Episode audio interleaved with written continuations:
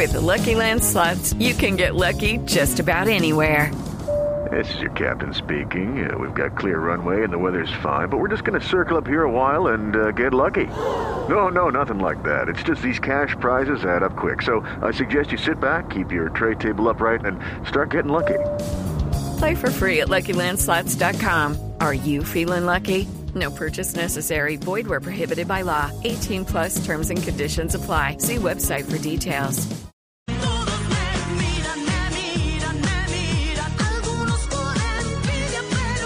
Y todos hoy estamos mirando hacia los colegios públicos y hacia las clases presenciales, porque después de un año, un año de ausencia, vuelven los niños a los colegios públicos. Y eso obviamente pues genera muchas preguntas, Sebastián, y hay gente que ha hecho investigación sobre qué ha pasado con los niños durante este año que no fueron al colegio, qué es haber tenido clases virtuales, las depresiones, las dificultades, cómo va a ser ahora que vuelvan a, los colegios presenciales otra vez. No, un impacto tremendo y lo que usted dice, Camila, pues sí es una decepción. Recordemos que hoy solamente regresan a alternancia 8 de los 399 colegios distritales que hay en Bogotá, imagínense, menos del 2%.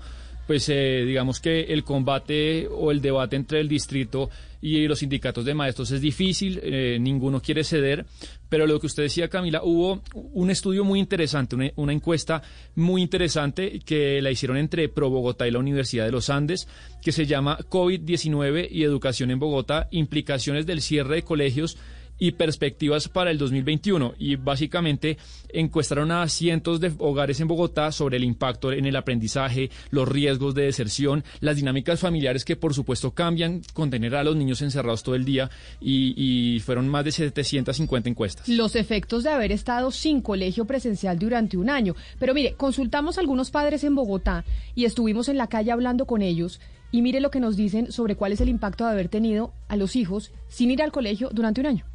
Puedo definir la educación del 2020 y lo que lleva decorrido el 2021 como una educación un tanto mediocre. Eh, si bien los colegios han hecho su intento de mantener a los estudiantes en línea con los con el proyecto curricular, creo que esto no, no lo han logrado. Eh, mi hijo está en grado cuarto, el año pasado fue tercero, pero el tema de que los eh, colegios públicos no tengan las herramientas ni las plataformas adecuadas complica mucho más el tema.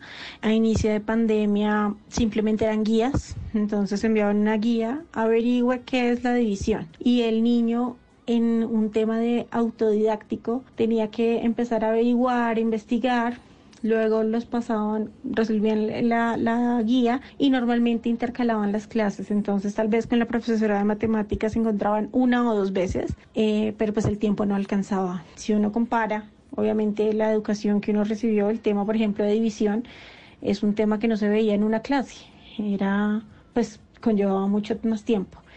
Al día de hoy mi hijo está en cuarto y creo que la multiplicación y la división no le quedó clara para mi, mi, perspectiva propia sigue en segundo, sigue en sumas y restas y pues los padres no somos docentes que podamos cubrir las necesidades o las consultas de nuestros hijos. Pues ahí es la historia de una mamá, precisamente que ha, lo como ha sufrido y cómo es la experiencia de haber tenido a los hijos en la casa. Pero sobre ese estudio que usted eh, menciona, Sebastián, está con nosotros Sandra García, que es profesora de la Escuela de Gobierno de la Universidad de los Andes y fue quien lideró esta encuesta de, bueno, ¿qué pasó con la educación y los efectos del COVID-19 en los niños y en la educación? Profesora García, buenos días, bienvenida. Hola Camila, buenos días. Hola Sebastián, un saludo a ustedes y a toda la audiencia. Bueno, las principales conclusiones de los efectos de no haber ido a clases durante un año para los niños es cuál. ¿Por qué? Porque muchos papás dicen yo prefiero que mis hijos no vayan al colegio y que pierdan un año. Eso no tiene nada porque los vamos a tener con salud y van a estar con vida. ¿Cuáles son los efectos de que los niños no hubieran estado en clase presencial un año? Sí, Camila, pues tristemente y la, la, el testimonio de, de, la mamá que ustedes eh, entrevistaron eh, ilustra perfectamente lo que está sucediendo y es que en, en resumidas el año se perdió. Eh, y eso es algo que pues habíamos desafortunadamente previsto, dado lo que se sabía de los efectos de los cierres de colegios eh, en cuanto a las pérdidas de aprendizaje, justamente por tener interrumpido el proceso de enseñanza y aprendizaje. Por más de que los niños eh, estén eh, de alguna manera conectados eh, con, con el colegio vía WhatsApp o vía guías, como le estaba diciendo esta, esta madre de familia, desafortunadamente el proceso tal, pedagógico como tal se vio altamente interrumpido. Eh, entonces lo que prevemos son múltiples consecuencias, pero una de ellas muy importante es justamente la pérdida de aprendizaje. Eh, me, me, me aterra lo que está diciendo esta, me aterra digo, pero además eh, no me sorprende tristemente lo que está diciendo esta madre de familia y es que si bien su hijo eh, pasó entre comillas al año siguiente, pues no aprendió lo que tenía que aprender y esa es digamos la, tra- la tragedia silenciosa que estamos viviendo en este momento. Eh, en la encuesta que hicimos, nosotros no medimos aprendizaje porque pues se salía de las manos de, de- de una encuesta telefónica que fue lo que hicimos, pero sí medimos algunas cosas que pueden ayudarnos a aproximarnos a esa pérdida. Solo por darle un pero profesora, dato. pero permítame, yo la interrumpo, porque precisamente sobre ese audio que estábamos escuchando, la mamá nos dice, mi hijo pasa cuarto de primaria, pero yo siento Mm. que está en segundo, porque no, es- grave, hubo un retroceso enorme. ¿Qué pueden hacer los papás? Porque muchos papás dicen, sí, mi hijo está volviendo al colegio, pero evidentemente lo que había aprendido en temas de matemáticas, en temas de escritura, se devolvió pues más de un año. Sí, hay dos cosas que deben hacer los papás. Una, construir confianza con los colegios para volver a la presencialidad. O sea, sin duda, la presencialidad en este momento es indispensable para poder recuperar y, y poder recuperar el aprendizaje y el bienestar emocional, que es otra preocupación que tenemos. Y segundo, velar eh, porque el colegio pueda ofrecer algunos mecanismos de remediación y de nivelación. Como dijo esa mamá, los padres de familia no somos maestros.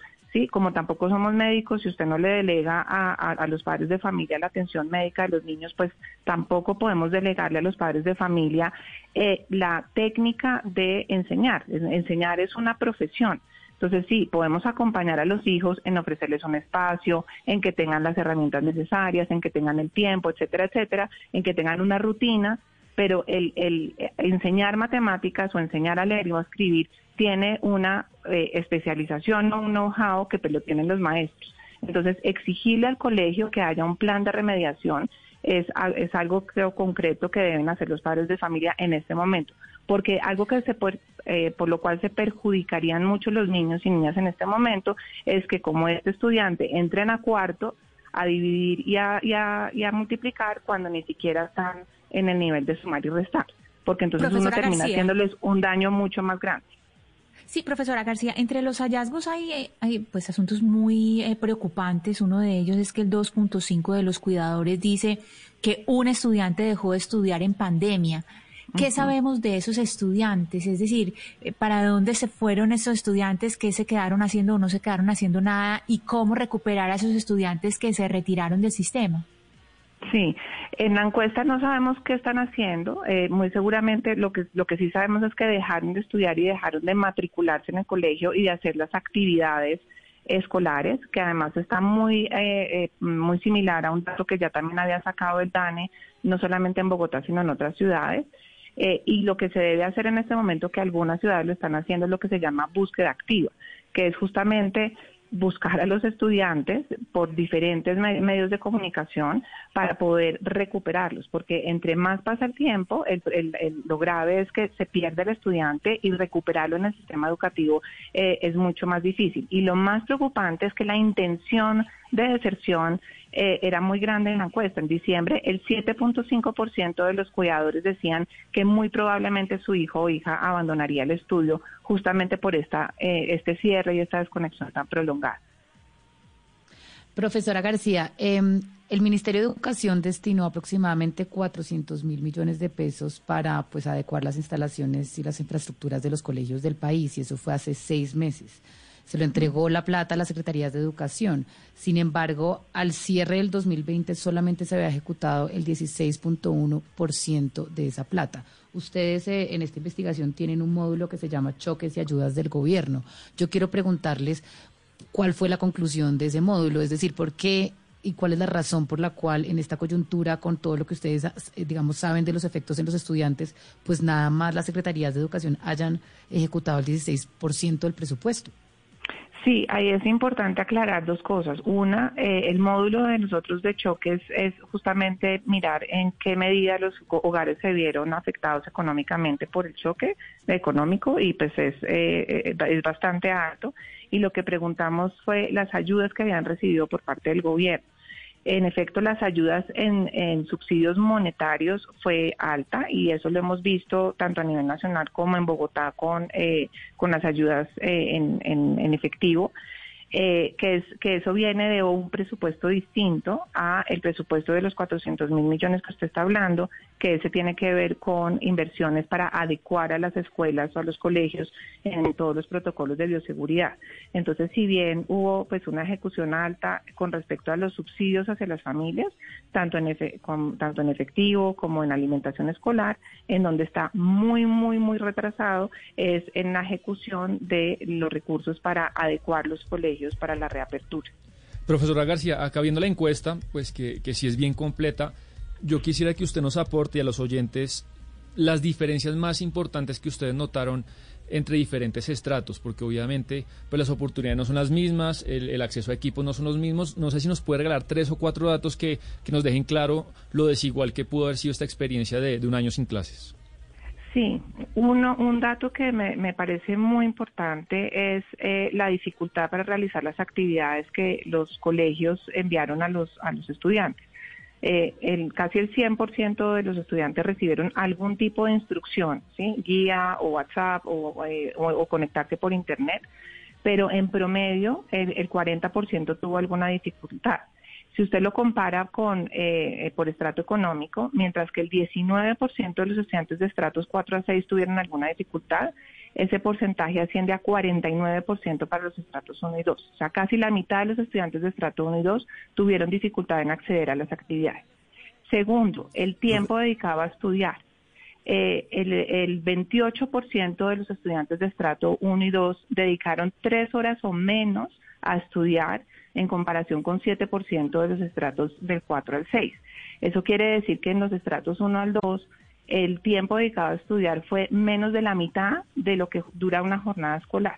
Eh, eh, y, y claramente es un indicador de pues, lo que va a pasar más adelante, que es que se va a seguir disparando la brecha en logro educativo y en permanencia entre los estratos altos y los estratos eh, más bajos. Ese sería, Pro- le comparto, digamos, esos dos. ¿Sí? Profesora García, le quiero preguntar por el bienestar emocional. Es decir, está bien que la encuesta mida todos los efectos que ha tenido esta pandemia en la no presencialidad de los niños en lo que tiene que ver con la parte académica. Pero, pero en lo que tiene que ver con el bienestar emocional de los niños, ¿qué nos dice? ¿Qué, ¿Cómo se podría recuperar esa, esa, ese bienestar emocional perdido? ¿O de qué manera se hab- habría que trabajar para recuperar eso? Sí, en la encuesta encontramos que cerca de la tercera parte de los estudiantes tienen alguna señal de eh, problemas de bienestar emocional relacionados con ansiedad, con dificultad para concentrarse, con sobrecarga y con desmotivación. Eh, y justamente en los pilotos que se alcanzaron a hacer el, el semestre pasado y lo que están empezando a hacer algunos colegios que están reabriendo en este momento es justamente priorizar la salud emocional de los estudiantes. El- la- recordemos que el colegio o la escuela es un espacio de protección, un espacio de encuentro eh, y que esa interacción entre los estudiantes y entre los estudiantes y los profesores es fundamental para poder proteger esa salud emocional. Entonces, lo primero es eh, recuperar esa, esa interacción y esa comunicación eh, que se ha perdido en todo este año eh, y priorizar antes de lo académico. Muchos eh, eh, expertos en, en- en este tema lo que están proponiendo justamente es priorizar primero eh, el, el desarrollo socioemocional y la recuperación socioemocional para que después podamos recuperar eh, lo académico. Y ahí también eh, orientaciones a los padres de familia eh, sobre cómo prender alarmas y algunas rutinas que también puedan llevar a cabo en sus casas para complementar lo que se haga en esos pocos espacios de encuentro que habrá en los próximos días para quienes tengan la fortuna de tenerlos. Pues es que hoy vuelven algunos colegios públicos de manera presencial después de un año y sí, es muy eh, pues preocupante lo que ustedes encontraron, profesora García, sobre el impacto que tiene en los niños un año de no haber estudiado y lo que nos va a costar la recuperación de ese tiempo para que los niños puedan volver a estar eh, pues en el nivel que tienen que estar para su edad. Gracias por haber estado con nosotros. ¿Dónde puede encontrar la gente el estudio si quiere mirarlo en detalle? Eh, sí, lo pueden encontrar tanto en la página de web de Pro Bogotá como en el de la Escuela de Gobierno de la Universidad de los Andes. Es la doctora Sandra García, profesora de la Escuela de Gobierno de la Universidad de los Andes, quien lideró esta encuesta sobre qué pasó en el 2020 con la educación por cuenta del coronavirus. Doctora García, mil gracias. Feliz resto de día para usted. Igualmente, gracias a ustedes. Hasta luego. Hello, it is Ryan, and we could all use an extra bright spot in our day, couldn't we? Just to make up for things like sitting in traffic, doing the dishes, counting your steps, you know, all the mundane stuff. That is why I'm such a big fan of Chumba Casino. Chumba Casino has all your favorite social casino style games that you can play for free anytime, anywhere with daily bonuses. That should brighten your day a little.